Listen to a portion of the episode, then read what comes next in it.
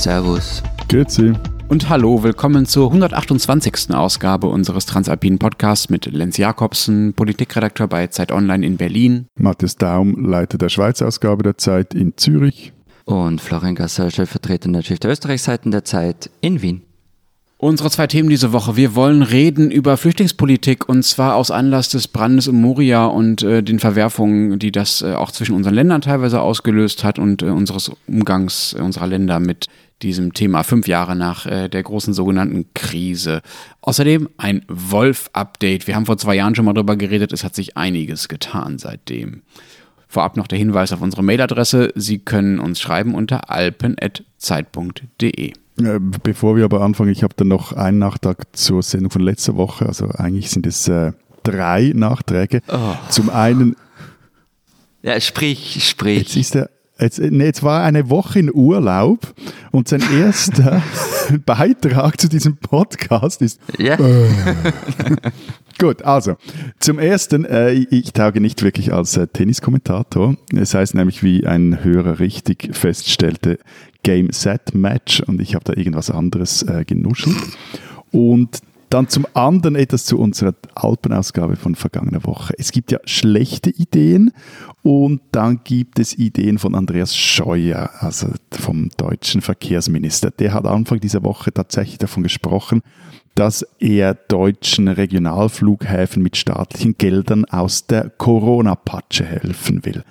Aber eben, Herr Scheuer ließ, glaube ich, nicht die Zeit Alpen, in der wir vergangene Woche doch auch wirklich in einer Doppelseite uns die Mühe gegeben haben, aufzuzeigen, wieso Regionalflughäfen jetzt aber so etwas aus der Mode sind. Ganz ehrlich, also grundsätzlich bin ich bei Andy Scheuer Kritik immer mit dabei, aber momentan finde ich ihn ja nicht ganz cool. Er will nämlich den TEE, den Trans-Europe Express, wiederbeleben. Finde ich super.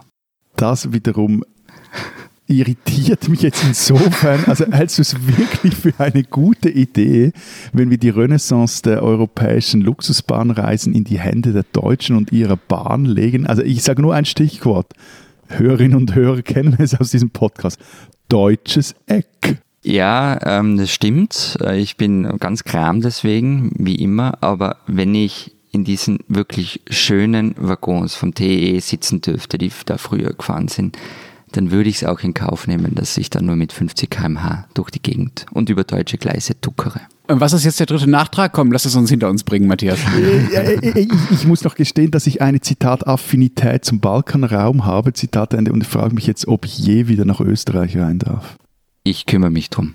Ich checkte das. Lass uns anfangen mit Moria. Äh, dort hat es gebrannt vor mittlerweile gut zwei Wochen. Ähm, das Lager war auch vorher schon im schlimmen Zustand und die EU hat es bis heute nicht hingekriegt, die Menschen, die dort teilweise seit Monaten ausharren mussten, irgendwie vernünftig äh, zu verteilen und in vernünftige Lebensumstände zu bringen. Jetzt nimmt Deutschland 1500 von ihnen auf, jetzt wo sie obdachlos sind, dazu 150 unbegleitete Minderjährige, also Kinder. Wie ist das denn bei euch? Wie viel nehmt ihr? Ein Zehntel nach unserem bewährten Schlüssel, also so 150 ungefähr pro Land? Oder bei äh, wie, wie humanitär gebt ihr euch da? Äh, die Schweiz hat sich durchgerungen, 20 unbegleitete Kinder und Jugendliche, also die da allein in Moria lebten, aufzunehmen. Dafür wurden wir aber zu Recht, finde ich, vom UNHCR auch gerüffelt. Wir sollten bitte mehr Menschen aufnehmen. Null. Okay. Und warum null, Florian? Das ist ja dann doch noch ein bisschen weniger als das, wofür die Schweiz schon gerüffelt wurde. Also um es genau zu erklären, muss ich jetzt äh, ein bisschen ausholen. Für einmal. Da ich jetzt gerade etwas sprachlos bin, weil ich dachte, wir Schweiz seien recht gaga, was die tiefen Aufnahmezahlen aus Moria betrifft, go for it. Okay, also es geht am Ende, wie könnte es anders sein, um Sebastian Kurz und auch um die Politik und um seine Karriere. Ihr erinnert euch, sein, sein richtig großer Aufstieg begann ja 2015, als er sich damals gegen den Bundeskanzler und auch gegen die eigene Partei im Großen und Ganzen stellte und von Anfang an sagte, diese Flüchtlingswelle muss aufhören, Österreich ist ja überfordert. Und er hat ja dann bekanntermaßen quasi im Alleingang die Balkanroute geschlossen. Und das war seine große. Sie haben jetzt, Sie haben jetzt den Ironie-Smiley im äh, Florians äh, genau. Anmerkung äh, genau. überlesen genau. müssen, sozusagen. Also wir haben ja schon öfter drüber Zwischenfrage, geredet. Zwischenfrage, Entschuldigung, Entschuldigung. Yeah. Was war seine Funktion damals? Er war Außenminister. Und diese Position von ihm, das war ja die große Wette, die er eingegangen ist. Und er hat die Wette gewonnen. Also er hat die USB der FPÖ gekapert, setzte alles auf das eine Thema, positionierte sich als Hardline in Sachen Migration und Flüchtlinge und hat damit Wahlen gewonnen. Und seine Ansage ist, und nicht nur jetzt, sondern eigentlich immer wieder, 2015 darf sich nicht wiederholen, auf keinen Fall. Ganz einen kurzen Exkurs noch eingeschoben, das eint ihn übrigens auch mit dem SPÖ-Landeshauptmann Hans-Peter Doskozil, der sich auch gegen die Parteilinie und auch gegen die Aufnahme von Flüchtlingen ausgesprochen hat. Ähm, Exkurs Ende, weil über das Drama ähm, der Sozialdemokraten herzuziehen, ist ja eigentlich ein bisschen langweilig inzwischen. Okay, zurück zu Kurz. Er sagt es halt jetzt auch wieder. Und ähm, wenn man jetzt zynisch ist, dann könnte man sagen, er kann zumindest, ist es seine Logik gar nicht anders, wie jetzt zu sagen, wir nehmen niemanden auf. Damit es nicht nur auf ihn zurückfällt, schickt er halt alle möglichen Minister aus, die das auch nochmal bekräftigen. Den österreichischen Außenminister haben wir vergangene Woche dafür schon kräftig gefeiert. Er selbst, also Kurz, hat dann, weil der Druck recht groß geworden ist, eine Videobotschaft online gestellt. Da sagt er, dieses menschenunwürdige System aus 2015, das kann ich mit meinem Gewissen nicht vereinbaren. Er wolle vor Ort helfen und diese Vor-Ort-Hilfe, die wurde dann, also, und zwar echt ordentlich inszeniert. Also da ist eine Antonov 124 in Wien gelandet, dieses gigantische russische Transportflugzeug. Da wurden dann 55 Tonnen Hilfsgüter und der Innenminister Karl Nehammer eingeladen. Sie sind nach Griechenland geflogen und wurden da auch Instagram-technisch ordentlich begleitet, inklusive eines Fotos mit Österreich-Fahne über ein paar Paletten drüber gelegt und Neham daneben mit weißen, aufgekrempelten Hemd. Okay, aber immerhin ist mal jemand hingefahren. Also ich kann mich nicht erinnern, dass äh, der deutsche Außenminister da schon mal gewesen wäre. Armin Laschet war ja äh, vor ein paar Wochen da, äh, der äh, mögliche CDU-Vorsitzende und NRW-Ministerpräsident. Aber natürlich ist es im Prinzip erstmal, wenn auch nicht ausreichend, aber doch äh, ein ganz guter Schritt, äh, vor Ort zu helfen. Und das, was ihr da geliefert hat, ist auch gar nicht so wenig. Ich habe mal geguckt, Schweden hatte, ich glaube, 1000 Decken und Schlafsäcke geschickt und das war's. Und gerade in diesen griechischen Flüchtlingslagern hat Europa ja bislang ordentlich weggeschaut und da auch Zustände akzeptiert, die absolut menschenunwürdig sind. Insofern tut Österreich jetzt zumindest dagegen was, dass sie nichts aufnehmen, ist natürlich das größere Problem. Genau, das mit Hilfe vor Ort, das klingt natürlich immer gut und es wird auch immer wieder betont, aber wenn man das wirklich ernst nehmen würde, dann könnte man zum Beispiel als erstes mal seine Beiträge an das Flüchtlingshilfswerk der Vereinten Nationen, also UNHCR, erhöhen ich habe da so eine Statistik gefunden aus September. Dänemark hat im Jahr 2020 bislang 17,7 Dollar pro Einwohner überwiesen. Schweden 10,7, die USA, also das ist dieses Trump-Land, über das wir alle schimpfen, 4,9. Dann kommt erst Deutschland mit 4,8, die Schweiz mit 4,2 und Österreich mit 0,8 Dollar pro Kopf. Das soll erhöht werden, aber trotzdem, also wenn man über Hilfe vor Ort spricht, dann sollte man das schon auch dazu sagen. Lass uns doch mal zurückkommen äh, zu, zu deiner Argumentation, Florian. Ich finde die ehrlich gesagt noch nicht so ganz überzeugend. Das ist ja das eine, 2015 die Balkanroute zu schließen oder schließen zu wollen, mhm. egal wie groß jetzt sein Beitrag tatsächlich dafür war. Und das andere ist zu sagen, wir nehmen wirklich null auf. Also dazwischen könnte es ja noch einen politischen Spielraum geben, selbst für jemanden wie Sebastian Kurz, der damit quasi seine Karriere aufgebaut hat mit der Härte gegen Flüchtlinge. Das ist ja nicht, Balkanroute schließen ist ja nicht gleich null. Also warum genau muss, müssen sie bei dieser Zahl bleiben? Also äh, zusammengefasst sagt er, weil es weitere Flüchtlinge anlocken würde. Das ist dieses alte Argument, das habt ihr sicher schon oft gehört, vom Pull-Faktor. Also wenn man, wenn man jetzt den, die Flüchtlinge aus Moria, aus, aus diesem Lager dort holt, dann kommen in kürzester Zeit neue Flüchtlinge. Ähm, dieser Pull-Faktor spielt in der modernen Migrationsforschung eigentlich keine Rolle mehr. Das sagt zum Beispiel auch Judith Kohlenberger, Migrationsforscherin von der Wiener Wirtschaftsuniversität. Aber es klingt halt gut und es ist wahnsinnig einfach zu erklären. Und das ist auch das Argument von Sebastian Kurz. Mhm. Ich bin ehrlich gesagt nicht ganz davon überzeugt, dass es gar keine Rolle mehr spielt, weil auch als ich an der europäischen Außengrenze unterwegs war, durchaus viele Flüchtlinge gesagt haben, dass sie gekommen sind, weil sie gehört haben, dass sie nach Deutschland können. Aber das ist natürlich eher anekdotisches Wissen als das, was äh, die äh, von dir zitierte Forscherin äh, dazu sagt. Das ist mit Sicherheit einer von rechter Seite überbewerteter Faktor, der da ins Feld geführt wird. Aber was ich auch nicht verstehe, Florian, du redest jetzt die ganze Zeit von Sebastian Kurz. Und das würde ich jetzt mal nicht nur deinem äh, Spleen zugute halten, ähm, immer auch über Kurz reden zu müssen, ähm, sondern äh, auch offenbar der tatsächlichen Machtverteilung in dieser Frage in der österreichischen Regierung, wo ja auch noch eine andere Partei sitzt. Da regieren ja eigentlich die Grünen mit. Zumindest als ich das letzte Mal nachgeguckt habe, haben sie das mm. noch getan. Was halten die denn davon? Also ganz noch kurz noch zum Pull-Faktor. Dass er gar keine Rolle mehr spielt, sagt ja niemand. Aber die Frage ist halt, wie werden Migrationsentscheidungen getroffen? Und es sind halt komplexe Entscheidungsprozesse, die da ablaufen. Und da geht es nicht nur um diesen einen Faktor, sondern da spielen halt ganz viele Faktoren eine Rolle. Und zu den Grünen, die sind echt in einem Dilemma, das sich gewaschen hat. Natürlich verlangen sie die Aufnahme von Flüchtlingen. Ähm, sie können gar nicht anders, aber sie können sich halt auch nicht durchsetzen. Und was für sie wirklich bitter war, vor hm, zwei Wochen, glaube ich, gab es einen Antrag der Opposition im Nationalrat, dass Österreich Flüchtlinge aufnehmen soll. Und die Grünen konnten dem nicht zustimmen. Die Abgeordneten der selbsternannten Menschenrechtspartei konnten nicht zustimmen, dass Flüchtlinge in Österreich aufgenommen werden. Warum? Weil der eigene Koalitionspartner, die ÖVP, damit gedroht hatte, in dem Fall mit der FPÖ gegen die Aufnahme von Flüchtlingen zu stimmen. Aber was wäre also was wäre daran das Problem gewesen? Dann hätten die Grünen mit der Opposition gestimmt, hätten gesagt, wir nehmen welche und die EVP hätte gesagt, nö, wir und die FPÖ sind aber dagegen. Also das hätte ja am Ergebnis nichts geändert, hätte aber dafür gesorgt, dass die Grünen ihr Gesicht gewahrt hätten. Genau, das ist auch das, was den Grünen jetzt vielfach vorgehalten wird. Richtig ich verstehe es auch deshalb nicht, weil wir ja vor äh, damals nach der Wahl ähm, in Österreich ausführlich darüber geredet haben, dass das dieser Koalitionsvertrag zwischen Grünen und ÖVP vorsieht, dass man sich sozusagen nicht in allem einig sein muss. Also dass jeder so ein bisschen koalitionsfreie Räume kriegt und man nicht bei allem in die gleiche Richtung stimmen in muss. Dieser, in dieser einen Frage war es. Also es war in der Frage der ähm, Asylpolitik, gibt es diesen koalitionsfreien Raum, diesen Mechanismus, der da eingebaut ist. Äh, und sie sind jetzt nicht, also sie können gar nicht überrascht sein davon. Sie haben ja gewusst, auf was sie sich einlassen. Sie haben dem selbst zugestimmt, sie haben es verhandelt. Und ich war bei dem Bundeskongress der Grünen dabei, bei dem der Koalitionsvertrag angenommen worden ist. Und fast alle, mit denen ich dort geredet habe, die meinten, wenn ich sie auf diesen Passus angesprochen habe, ja, ja, das kommt nicht zur Anwendung und wenn, dann ist die Koalition eh schon vorbei. Und ja, ich mein, Passus kam jetzt auch nicht zur Anwendung, aber allein die Androhung hat halt gereicht. Hm, hm.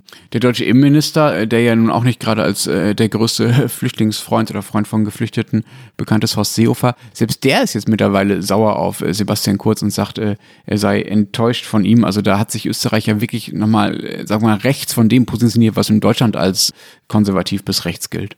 Ja, rechts von der CSU, die Söder hat es doch auch gesagt, glaube ich. Also, nur um es nochmal festzuhalten, es ist schon ziemlich peinlich, wie sich Österreich in dem Fall verhält. Also Gott, um das mal festzuhalten. Ich, ich habe jetzt nicht umsonst äh, so lange geschwiegen, weil ähm, ich mir jetzt die ganze Zeit überlegt habe, zieht denn bei euch diese Flüchtlingsfrage überhaupt noch politisch? Im Normalbetrieb nicht, wobei was ist in diesem Jahr schon Normalbetrieb. Aber ja, also wenn das Thema wieder hochkommt, dann wird es sehr schnell emotional, klar. Aber die Zahlen werden bei euch ja ähnlich niedrig sein wie bei uns. Also äh, eben, also, also in der Schweiz sind die Asylgesuchszahlen zurzeit auf einem derart niedrigen Stand, die kannst du ja fast nicht zählen. Und, und dann etwas anderes, also ich meine, Kurz ist ja eigentlich auch flexibel genug, um sich immer mal wieder neue Positionen zu eigen zu machen. Das verstehe ich nicht ganz, wieso er jetzt da diese fünf Jahre alte Platte wieder aufs Grammophon legt und, und abspielt. Ja, also wäre er in das Thema eingestiegen und hätte am Anfang gesagt, das ist eine menschliche Tragödie, hier muss geholfen werden, wir nehmen x besonders schutzbedürftige Menschen auf. Das hätte aus seiner Sicht sicher auch funktioniert und hätte zu seiner Geschichte gepasst. Aber er hat es nicht getan. Ich, ich, glaube, aber das ist jetzt wirklich nur Vermutung von mir, dass er sich vielleicht sogar ein bisschen verspekuliert hat. Er hat unterschätzt, welche Wellen es schlägt und sich zu früh recht hart positioniert. Und jetzt kommt die nächste Wolte. Sebastian Kurz baut ja seine Politik darauf auf, dass er keine Fehler macht. Er macht nie Fehler. Er gibt nie welche zu. Und er kann also jetzt auch gar nicht mehr zurück und sagen, ah, doch, wir nehmen, wir nehmen schon Menschen auf. Vielleicht findet er noch irgendein Argument dafür. Er hat ja schon öfter überrascht, aber ich wäre gespannt, wie das dann funktioniert und eben in seine Geschichte passt. Aber wenn ich mir jetzt so die Diskussion bei euch, also jetzt, äh, bei euch, wenn ich in Deutschland und in Österreich anschaue, vor allem auch in Deutschland, also merken wir sehr schnell, also 2020 ist nicht 2015. Also klar, das, das Flüchtlings- und Migrationsthema, das, das, das, bewegt so diese Hardcore 30 Prozent der Rechtswähler, auch hierzulande ist nach wie vor ein großes Ding, vielleicht auch noch die eine oder andere Zeitungsredaktion, die da finden, man müsse jetzt endlich mal richtig über Migration und dürfe ja da nicht richtig drüber sprechen. Also so diesen, diesen Quatsch, aber ich meine, die Mehrheit der, der, bürgerlichen Gesellschaft hat sich doch in den vergangenen fünf Jahren vor allem etwas gezeigt. Und das spreche ich jetzt nicht nur von der Schweiz, sondern von allen drei Ländern, dass unsere Gesellschaft eigentlich wahnsinnig viele fremde Menschen relativ problemlos sag mal, irgendwie integrieren können. Wobei ja interessanterweise genau das eigentlich gar nicht das Thema ist. Darüber redet ja niemand. Ich finde, es wäre absolut angemessen, eine Diskussion darüber zu führen, wie denn die Integration derjenigen läuft, die 2015, 2016 gekommen sind, weil das ist das, was tatsächlich passiert. Stattdessen wird ja aber nicht über Integration gesprochen, sondern über Migration. Also wie viele dürfen noch rein, wie viele Asylanträge gibt es und äh, ihr habt ja zu Recht gesagt, Matthias, dass die Zahlen da massiv zurückgegangen sind. Ich habe da auch nochmal nachgeschaut, also bei euch waren es im 2019 jeweils so 12, 13, 14.000 ungefähr pro Jahr in Österreich und der Schweiz und in Deutschland waren es 166.000, also tatsächlich wieder ungefähr das Zehnfache. Das sind natürlich Größenordnungen, die reichen in keinster Weise an das heran, was es damals gab. Und stattdessen wird trotzdem immer nur über Grenzen geredet und nicht darüber, was mit denen ist, die eigentlich schon längst angekommen sind. Ja, und dazu kommt noch, dass im laufenden Jahr, gut, das ist jetzt wegen der Corona-Krise, also diese Zahlen nochmals massiv eingebrochen sind. Genau, aber 2020 darfst du halt nicht vergleichen. Und ich finde, das, was du vorher gesagt hast, 2020 ist nicht 2015, das wäre ein super Slogan für Codes gewesen, um, um zumindest am Anfang so einen Schwenk zu argumentieren. Übrigens, weil du vor Zeitungsredaktionen äh, gesprochen hast, das fand ich interessant, selbst die Kronenzeitung hat jetzt angefangen, Sebastian Kurz ins Gewissen zu reden und zu sagen, man soll auch Menschen aufnehmen, ernsthaft. Aber was du vergisst, und das klingt jetzt super zynisch, aber so werden halt politische Entscheidungen gefällt. Kurz hat es ja geschafft, den Freiheitlichen in Scharen äh, Wählerinnen und Wähler abzuluxen. Und da sind wir jetzt genau bei diesen Hardcore 30 Prozent, von denen du gesprochen hast. Und die kamen wegen diesem Thema. Und wenn er da plötzlich weich wird, dann besteht halt schon die Gefahr, dass er die früher oder später wieder verlieren wird. Wie ist es denn bei euch in der Schweiz, äh, Matthias? Interessiert ihr euch überhaupt nicht äh, für Moria? Ihr habt ein paar aufgenommen, aber ihr seid nicht Mitglied der EU. Das heißt, ihr seid jetzt sozusagen formal nicht so wirklich zuständig. Wie ist da der, wie ist da der Stand? Wie wird das Thema diskutiert? Ja, aber wobei wir hängen, also gerade formal hängen wir da ja recht tief drin, weil die Teil des, des Dublin- und Schengen-Systems sind. Also das, äh, gerade im Migrationsbereich sind wir in dieser Katzentischrolle. Also wir sind voll dabei, einerseits voll dabei, aber dürfen nicht richtig mitreden, aber es betrifft uns sehr wohl. Aber also bewegt, ich glaube nicht so sehr wie, wie in Deutschland, aber doch vor allem halt in, in, in linken Aktivistenkreisen war das ein sehr großes Thema darüber hinaus so bedenklich wenig. Und ich meine, das, das finde ich dann schon auch wieder bedenkenswert oder bemerkenswert in der Schweiz. Also wir können, sind wahnsinnig gut darin, so zu tun, als gingen uns gewisse Dinge einfach schlicht, schlicht nichts an. Wobei, also muss man auch jetzt etwas relativieren, gerade einige rot-grün regierte Städte in der Schweiz, Bern, vor allem hat sich da auch offen gegen die zuständige Justizministerin Karin Keller-Sutter gestellt. Die wiederum hat sich dagegen gewehrt, dass die Städte in Eigenregie Flüchtlinge aus Moria aufnehmen. Die wollten das. Entschuldigung, ganz kurz. Dürften die das bei euch durch den äh, Föderalismus? Nee, eben. Nein, Zitate dann von, von Keller-Sutter war dann, das sei einfach nicht Aufgabe der Städte, das sei Aufgabe des mhm. Bundes, der bestimme das. Und äh, sie meinte dann, diese Missstände in Moria sind nicht erst seit diesem Brand, sondern schon länger bekannt und sie sind Ausfluss einer mangelnden Bewältigung der Asylverfahren in Griechenland selbst. Zitat Ende. Wobei wir da bei dem Thema wären, inwieweit das wirklich nur ein griechisches Problem ist oder doch eher ein europäisches, die ja gemeinsam Moria damals zum Hotspot erklärt haben und gesagt haben, sie wollen gemeinsam dafür sorgen, dass die Verfahren da schnell laufen und die Zustände gut sind. Das haben sie nicht geschafft. Also Griechenland trägt da sicher die Hauptverantwortung, aber die EU auch. Und die EU stellt ja genau in dieser Woche, jetzt äh, am Mittwoch, wenn dieser Podcast erscheint, äh, ihren neuen Migrationspakt vor, wo sie ja tatsächlich einiges von dem ändern will, was als Teil des Problems gilt. Ne? Also sie will dieses Dublin-System abschaffen, was ja besagt, dass Flüchtlinge nur in dem Land einen Asylantrag stellen dürfen, in dem sie zuerst ankommen in Europa. Also das heißt, alle Asylverfahren müssen eigentlich von den Ländern an den europäischen Außengrenzen getragen werden. Und die Lösung soll stattdessen sein, dass sie mehr mit Drittstaaten zusammenarbeiten will, die EU. Das heißt also dafür sorgen, dass die Migranten gar nicht erst in die EU kommen. Vorbild ist da das äh, EU-Türkei-Abkommen wohl. Unsere Bundesrätin würde jetzt dazu sagen, dass genau das die Schweiz und andere EU-Länder ja schon lange fordern, dass das nämlich äh, anders funktioniert, das ganze Verfahren. Ja, und es funktioniert ja schon super mit Türkei und Libyen. Aber hast du gerade wirklich gesagt, die Schweiz und andere EU-Länder, Entschuldige, Matthias, werdet erstmal EU-Mitglied, wenn ihr da mitreden wollt. Ich sage ja Katzentisch, das ist naja. das, der Fluch des Katzentischs. Und was die Türkei und Libyen angeht, äh, Florian, ich verstehe schon, dass du das ironisch meinst, von wegen es äh, funktioniert, weil da ja teilweise grausam grausame Zustände herrschen, gerade in äh, Libyen. Aber die Wahrheit ist halt auch, ähm, du hast ja gerade selber davon geredet, wie zynisch Politik manchmal ist. Es funktioniert halt wirklich super, wenn die politische Priorität ist, dass nicht mehr wie 2015 beispielsweise über eine Million Menschen in einem Jahr nach Europa kommen. Das ist das, was die meisten europäischen Regierungen vor allem wollen. Und deshalb äh, sind diese Abmachungen mit den Drittstaaten und die Verlagerung der äh, Flüchtlingsverhinderung an die EU-Außengrenzen und darüber hinaus äh, eigentlich äh, die logische Konsequenz der europäischen Vorstellung von Politik. Aber sagen wir, Lenz, weil, weil du gerade gesagt hast, dieser neue ähm, Migrationspakt der EU, bei euch gibt es ja ordentlich Widerstand dagegen, nicht? Ja, nicht gegen diesen Pakt, ehrlich gesagt. Der ist noch zu abstrakt und noch nicht vorgestellt, als dass man dagegen schon demonstrieren würde in Deutschland. Aber es gibt äh, Widerstand gegen die Haltung der deutschen Bundesregierung zu Moria, was ja gerade deshalb bemerkenswert ist, weil wir ja festgestellt haben, dass die deutsche Bundesregierung schon viel freundlicher ist als äh, zum Beispiel Österreich, die niemanden nehmen, oder die Schweiz, die nur 20 nehmen. Aber das reicht halt vielen in Deutschland nicht. Es gab hier in Berlin eine Demo am vergangenen Wochenende mit irgendwas zwischen 5.000 und 10.000 Teilnehmern. So genau weiß man das ja meistens nicht unter dem Motto, wir haben Platz. Und äh, da wundert es mich schon, dass es das offenbar nur bei uns gibt, äh, wobei wir ja eigentlich noch viel freundlicher sind, ne? Ja, es gibt es bei uns auch, aber nicht in diesen Größenordnungen. Durch zehn.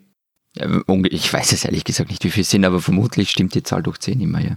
Bei uns gab es ein paar kleinere Demos, aber das waren so die üblichen, also die üblichen, halt wirklich aus diesen Aktivistenkreisen, die da auf die Straße gingen.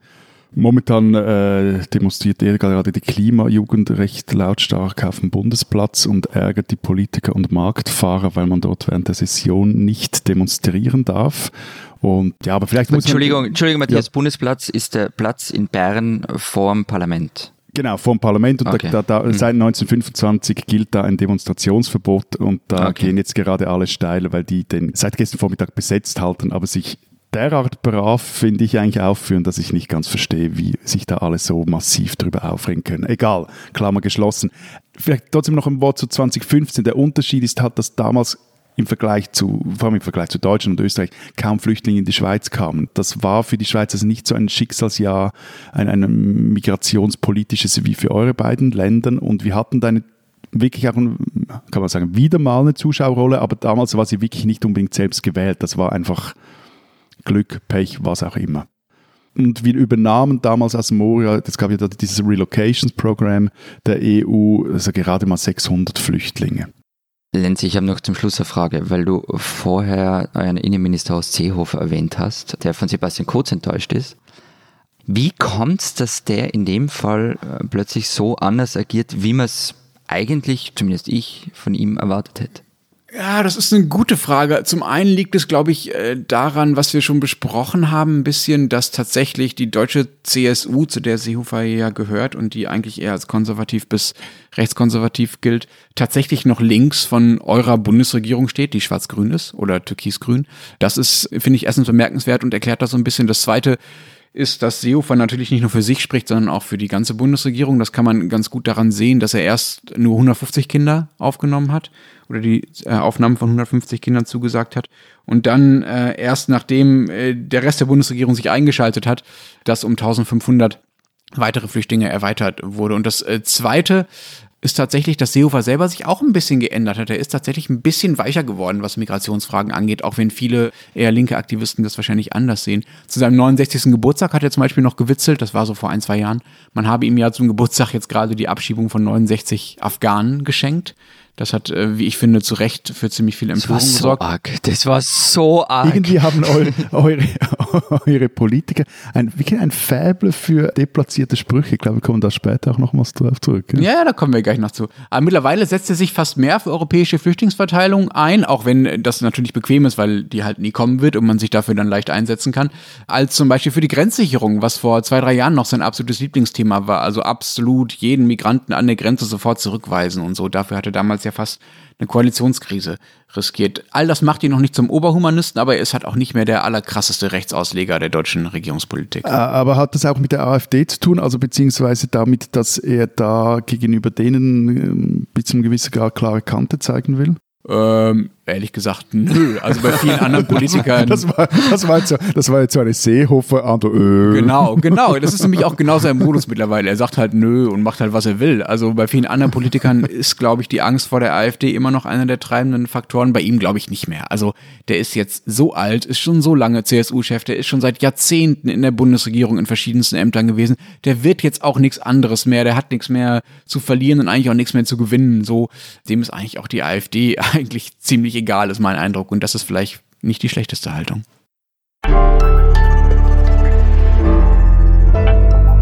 Diese Deutsche sollten Sie kennen. Linda Teuteberg war von April 2019 bis September 2020 Generalsekretärin der FDP. Geholt hatte sie damals der Überparteichef der Liberalen Christian Lindner. Gewählt wurde Teuteberg auf dem Parteitag damals mit über 93 Prozent. Jetzt nach nur gut einem Jahr im Amt ist schon wieder Schluss, weil der große Vorsitzende Lindner das ebenso will. Lindner hat einfach im Alleingang verkündet, dass er nun jemand anderes haben will, Volker Wissing, einen Finanzpolitiker und er hat nicht begründet, warum er Teuteberg überhaupt loswerden will. Trotzdem ist ihm der Parteitag in dieser Entscheidung gefolgt. Das sagt schon einiges über das äh, Führungs- und innerparteiliche Demokratieverständnis in der FDP und vor allem des FDP-Chefs, aber für Teuteberg selber kam es jetzt noch dicker. An diesem Wochenende nämlich, als der Parteitag der FDP stattfand, verabschiedete Lindner Teuteberg mit einem sexistischen Spruch. Er sagte, ich zitiere, ich denke gerade daran, Linda, dass wir in den vergangenen 15 Monaten ungefähr 300 Mal, ich habe mal so grob überschlagen, ungefähr 300 Mal den Tag zusammen begonnen haben. Nach einer Kunstpause, während der einige im Saal anfingen zu lachen, sagte Lindner dann weiter, äh, ich spreche über unser tägliches morgendliches Telefonat zur politischen Lage, nicht das, was ihr jetzt denkt. Okay, ein doofer Spruch könnte man denken und einige der Beobachter im Saal hatten tatsächlich auch den Eindruck, dass Lindner diesen Witz nicht beabsichtigt hat, sondern ihm das eher passiert ist. Aber wenn man sah, wie Teuteberg äh, gequält im Publikum saß und das über sich ergehen lassen musste, sie stand ja nicht auf der Bühne und hatte kein Mikro zur Verfügung, um sich zu wehren, der konnte erkennen, was solche sexistischen Sprüche anrichten können. Bei Linda Teuteberg, der ehemaligen FDP-Generalsekretärin und bei allen anderen Frauen, denen das täglich passiert, auch. Das haben sie nicht verdient, das hat Linda Teuteberg nicht verdient. Linda Teuteberg, eine Deutsche, die man kennen muss.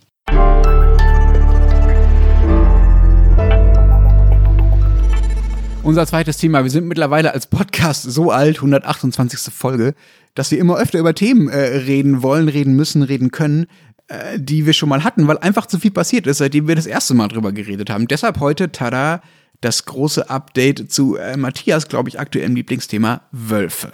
Genau, weil in diesem Podcast gilt, es ist nie alles gesagt. ähm, es ist wirklich erstaunlich, dass ein neues Jagdgesetz die Zeit, die Schweiz, nicht die Zeit, die Schweiz zurzeit mehr bewegt als eine SVP-Initiative. Also kurz zur Erinnerung, kommenden Sonntag stimmen wir, äh, das ist ein Super Sunday hier, wahnsinnig viele Vorlagen, weil dann noch wegen Corona einige verschoben wurden, wurden Stimmen unter anderem über die Kündigung der Personenfreizügigkeit mit der EU ab, das ist diese SVP-Initiative, und aber eben auch über ein neues Jagdgesetz. Und ja, also das ist jetzt nicht so, dass das mehr bewegt, weil in allen Redaktionen Tierlieferanten sitzen und, und, kommentieren. Nein, auch wenn man sich jetzt zum Beispiel die Anzeigen anschaut und die Plakate etc. Also überall findest du Viecher. Aber jetzt sag mal, um, um was geht es denn überhaupt? um ein neues Jagdgesetz, ein nationales. Also und unter anderem, da, da gehen die Emotionen dann auch hoch, das unter anderem vorschreibt, wie der Wolf geschützt werden soll künftig. Und ein zentraler Punkt dabei ist, dass die Kantone und nicht mehr der Bund entscheiden dürfen, ob und wann ein Wolf geschossen wird. Äh, das kommt mir aber ehrlich gesagt auch absurd vor, dass die äh, Bundesregierung bei euch über jeden einzelnen Wolf entscheiden soll. Also ihr seid ein kleines Land, aber das ist dann doch ein bisschen viel, oder? Aber ja, aber also, wie soll ich jetzt das politisch halbwegs korrekt sagen? Du kennst das Ach, Wallis. ist doch wurscht, wir sind unter uns. Du kennst das Wallis oder du kennst jetzt vor allem auch der Kanton Graubünden. Also ich würde jetzt mal so sagen, wenn das nicht beim Bund gelegen wäre in den vergangenen 25 Jahren, in denen es den Wolf wieder in der Schweiz gibt, ich glaube nicht, dass wir jetzt so viele Wölfe und wirklich eine erfreulich wachsende Population dieser tollen Viecher hätten. Also, also kurz zusammengefasst, du glaubst, dass die Beamten dort sich eher dem Druck der Jäger gebeugt hätten und viele Wölfe zum Abschuss freigeben hätten. Klar. Durch die räumliche also, Nähe. Ja, also das, das, äh, ich komme da später noch zurück, hm. wenn es um den Lux geht, zum Beispiel ein gutes Beispiel aus dem Wald okay. ist, dass dem einfach so ist. Und was halt vergessen geht, also schon heute stirbt der, der, der, Wolf regelmäßig durch die Kugel und zwar ganz legal. Also jeder dritte der 46 Wölfe, das hat meine Kollegin Sarah Jäcki mal recherchiert in den vergangenen Wochen, dazu auch ein, zwei Stücke geschrieben, also jeder dritte der 46 Wölfe, die seit 1998 in der Schweiz zu Tode kamen, die wurden erschossen, weil sie zu viele Schäden angerichtet hatten oder man ein Rudel verkleinern wollten. Wie viele Wölfe gibt es denn gerade überhaupt bei euch? 46 Wölfe gestorben seit 98. Wie viele habt ihr insgesamt? Ich habe so eine Zahl gelesen, die war irgendwas zwischen 30 und 35 Tiere in drei Rudeln, aber ähm, also für Österreich jetzt. Aber das Problem ist halt, ich meine, die scheren sich halt nicht um Staatsgrenzen, melden sich ja nicht ab, wenn sie wegziehen und haben einen recht großen Aktionsradius. Also die ehrliche Antwort ist vermutlich, ich habe keine Ahnung. Wie viele sind es in der Schweiz? Bei, bei uns sind es schon mehr. Also es sind äh, elf Rudel, wenn ich richtig gezählt habe. Kürzlich kam ein neues dazu. Und insgesamt so knapp 100 Tiere, so 80 bis 100 Tiere. Wow, da sind wir in Deutschland tatsächlich offenbar äh, bei der Wiederausbreitung der Wölfe schon einiges weiter, was vielleicht auch erklärt, dass, worüber wir gleich zu sprechen kommen, ähm, dass wir in der Gesetzeslage schon etwas weiter sind. In Deutschland sind die Zahlen viel, viel größer, auch wenn man sie mit unserem bekannten Multiplikator mal 10 nimmt. Im Frühjahr 2019 waren es 1300 Wölfe in Deutschland. Und es gibt Schätzungen, dass es jetzt mittlerweile schon eher 1800 sind. Also viel, viel, viel, viel mehr. Die meisten davon sind im Nordosten, also in Brandenburg, Sachsen, Mecklenburg-Vorpommern, Sachsen-Anhalt, diesen Ländern. Was ist denn momentan bei euch erlaubt? Also wann darf man den Wölfe bisher töten? Egal, ob das jetzt der Bund entscheidet oder das Kanton oder so. Wie ist das in Österreich, Florian?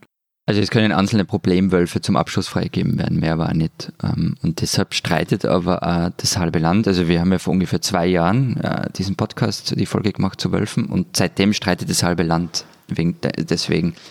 ich dachte, sie streiten alle über Flüchtlinge. Auch, aber Wölfe ist offenbar auch ein Thema, das polarisiert. Also der ja, Tiroler sich auch nicht, die, die, halten sich auch nicht an die Grenzen. Das, das äh, ist, ist, ist wirklich ja, eine Frechheit, ja. Also der Tiroler Landeshauptmann äh, hat äh, vor ein paar Wochen mal auf Instagram gepostet, die Zeit der Wolfsromantik ist vorbei. Er hat bei uns schlichtweg keinen Platz. Oder ich Hast war, du deine Wolfsplakate also abgehängt im Kinderzimmer, ja? Ja, ja, sind alle weg. Nichts mehr mit Romantik. Oder ich, ich war vergangene Woche am Berg und da hing ein ziemlich großes Transparent an einem Holzzaun und da stand dann drauf, es geht nur das eine, unserem Vieh die Almen, dem Wolf die Wildnis. Notabene, bei uns gibt es natürlich keine Wildnis, heißt also, der Wolf muss weg. Wir haben diese Debatte, ich habe es ja gerade schon angedeutet, ausnahmsweise äh, mal schon hinter uns. Normalerweise seid ihr ja in vielen Dingen vor uns in hm. Österreich und in der Schweiz. Im Februar wurde hier schon das Gesetz geändert, also im Februar diesen Jahres. Die Debatte dazu war vor allen Dingen im Herbst letzten Jahres und in den Monaten davor ging auch ziemlich hoch her. Und seitdem äh, dürfen Wölfe nicht mehr gefüttert werden, was ich eh eine absurde Vorstellung finde, ehrlich gesagt. Und vor allem dürfen sie jetzt leichter geschossen werden als vorher. Vorher war es so, dass man Wölfe nur töten dürfte, also jagen durfte, wenn der Tierhalter, also beispielsweise der Schäfer, durch die Wolfsangriffe in seiner Existenz bedroht war. Nun reicht schon ein, ich zitiere, ein ernster Schaden durch Wölfe. Das heißt wohl in der Praxis, dass auch schon diejenigen Wölfe jagen dürfen, die nur so als Hobby Schafe halten, also die nicht in ihrer Existenz bedroht sind dadurch, wenn mal ein Schaf stirbt. Und was ich die krasseste Änderung finde, wenn jetzt beispielsweise ein Schaf einer Herde von einem Wolf getötet wird, dann dürfen in dem Gebiet, in dem diese Herde grast, so lange Wölfe einer Herde getötet werden, also eines Wolfs, Rudels, eine, eines, Rudels, Rudels, Entschuldigung, Wölfe eines Rudels getötet werden, bis die Wolfsangriffe auf die Schafe aufhören. Mhm.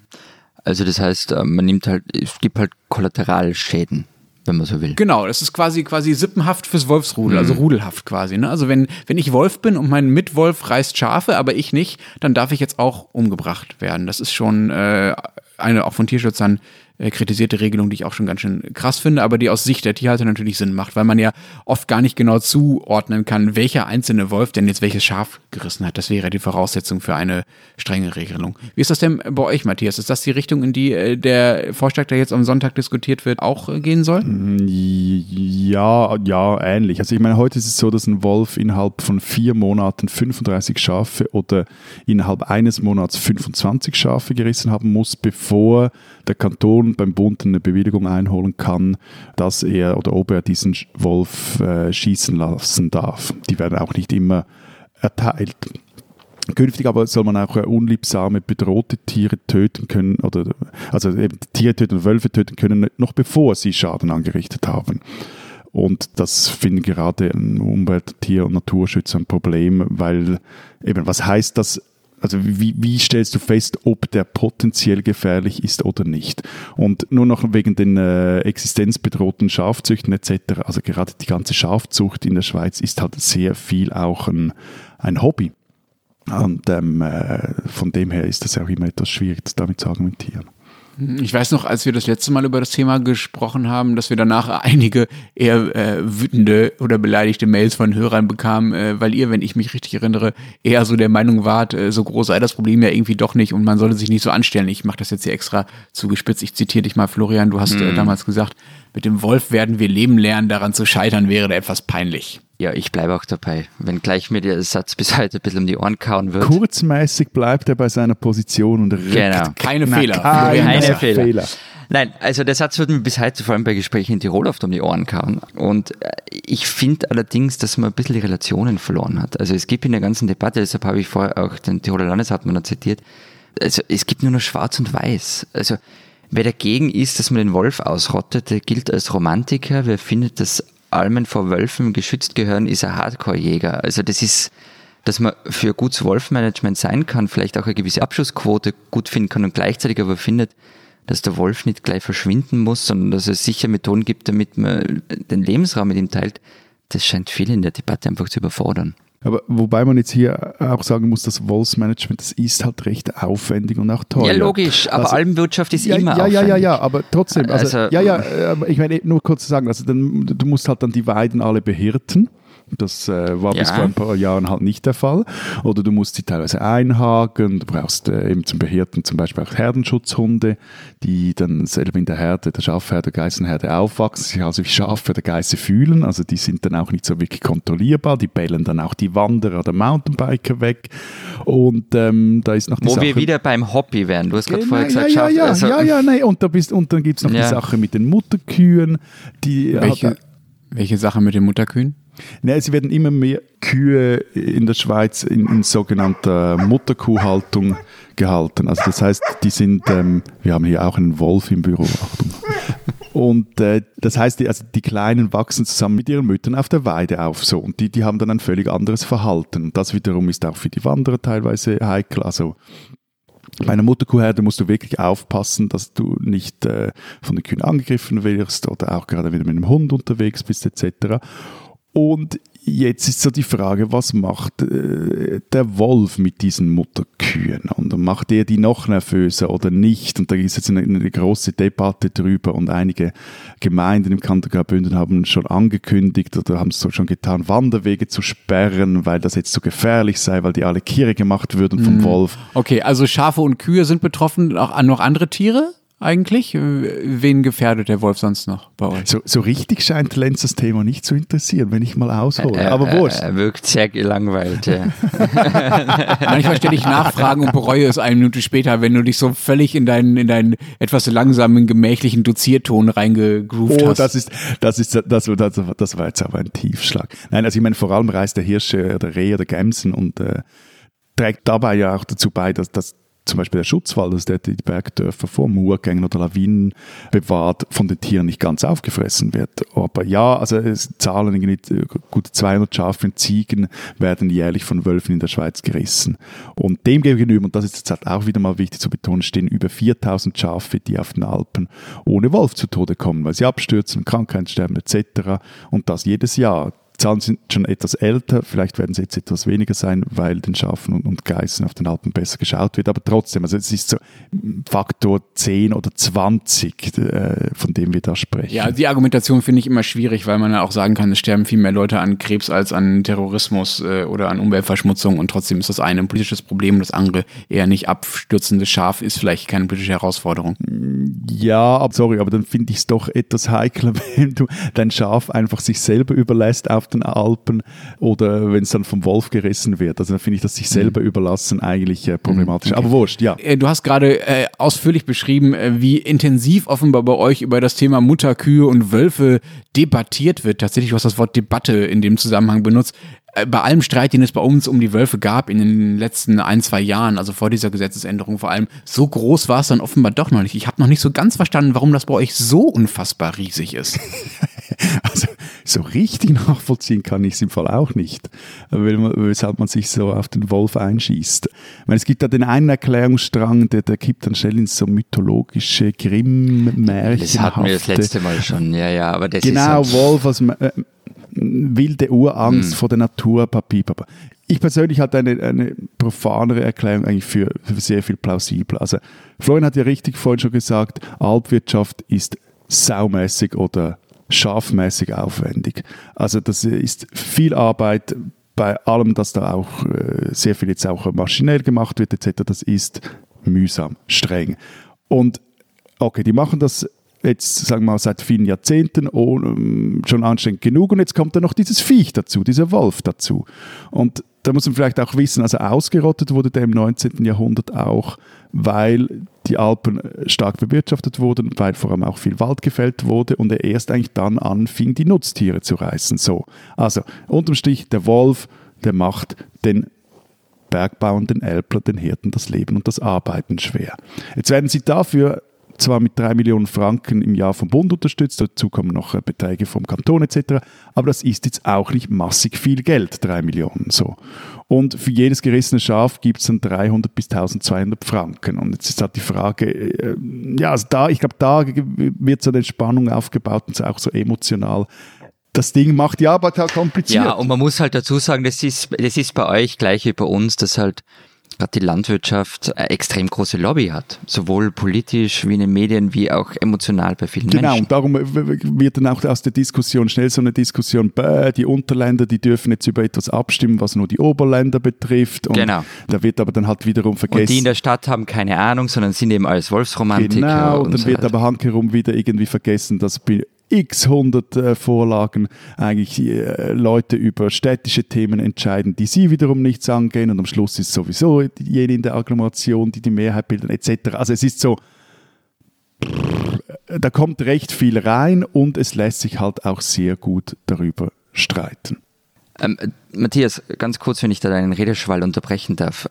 Du hast ganz am Anfang irgendwas über Kantone und den Lux und das Wallis und Graubünden gesagt. Das musst du uns jetzt nur erklären. Also, ganz kurz. Ganz kurz. Im Wallis zum Beispiel gibt es Aufwand wenige Luchse. Und die Walliser, die haben jetzt immer gesagt, und das ist wirklich ein Grund, wieso dass das halt auch Bundesaufgabe bleiben sollte. Die Walliser haben immer gesagt, das sei wegen dem Wolf. Wissenschaftler sagen, ist Quatsch, haben das auch untersucht und vor allem auch ein Gebiet im südlichen Unterwallis, da hat es in den 70er, 80er Jahren, hat sich der Luchs dort sehr gut ausgebreitet aber jetzt nicht mehr. So. Und was passiert? Die Walliser haben den Luchs gejagt. Nicht geschossen, sondern mit Schlingfallen, also Wilderei. Kantonalen Behörden, die haben sich dann vehement gegen diesen Vorwurf gewehrt. Der stammt nicht von mir, sondern von der Uni Bern. Die haben das äh, erforscht und rund um das Dorf Champédales. Also die Uni, die Uni hat gesagt, da wird gewildert und ja, die, die, die, haben dann rund um das Dorf, äh, das heißt Champédales sur Dorena, haben sie da 17 Schlingfallen gefunden. Das war im Jahr 2015. Und jetzt kommt es noch dicker. Kürzlich hat in Westschweizer Fernsehen nämlich ein Mitarbeiter der kantonalen Dienststelle für Jagd, Fischerei und Wildtiere gestanden, äh, zwar anonym, ja, ich habe einen Luchs getötet. Und auf der Dienststelle der habe lange die Maxime gegolten, ein guter Luchs ist ein toter Luchs.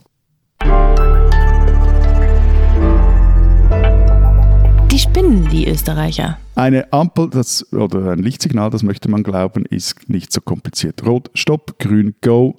Hm, aber in Österreich äh, sollte eigentlich auch die Corona-Ampel für Übersichtlichkeit sorgen. Also in welchem Bezirk ist das Risiko besonders hoch, sich anzustecken oder eben äh, recht gering. Aber irgendwie kam das alles ganz anders und sehr kompliziert. Irgendwo blinkt seither täglich in Österreich eine Ampel und kein Mensch kennt sich mehr aus. Zu Beginn sollte eine Farbe, äh, es, eben, es gibt grün, gelb, orange, rot, klar signalisieren, welche Maßnahmen dann gelten. Aber schon nach wenigen Tagen war damit Schluss. Die Farben, sagte die Bundesregierung, seien ganz einfach nur Hinweise. Die Verordnungen würden unabhängig davon getroffen und könnten regional auch unterschiedlich sein. Dazu kommt Schulen, Kindergärten, Universitäten haben plötzlich eigene Ampeln und wer die, die, die Farben festlegt, auch das weiß irgendwie so keiner. Und also, wenn Sie jetzt nicht mehr draus kommen, ich komme auch nicht mehr draus. Es ist auf jeden Fall so, dass in Österreich jetzt zwar ein Bezirk orange sein kann, die örtlichen öffentlichen Schulen aber weiterhin gelb blinken und wie gesagt, keiner versteht mehr, was jetzt eigentlich gilt. Liebe Österreicherinnen und Österreicher, ihr seid, das weiß ich ja eigentlich so oder so ein etwas kompliziertes Völkchen und einfach klar, dass mit dem habt ihr es nicht so. Das macht euch ja auch sehr sympathisch. Aber dass ihr jetzt sogar geschafft habt, ein Ampelsystem derart zu komplizieren, dass man bei einem vierfarbigen Code nicht mehr durchblickt und mir jetzt auch der Kopf brummt, nur schon, wenn ich das jetzt irgendwie zu erklären versuche. Respekt. Spinnen tut die trotzdem.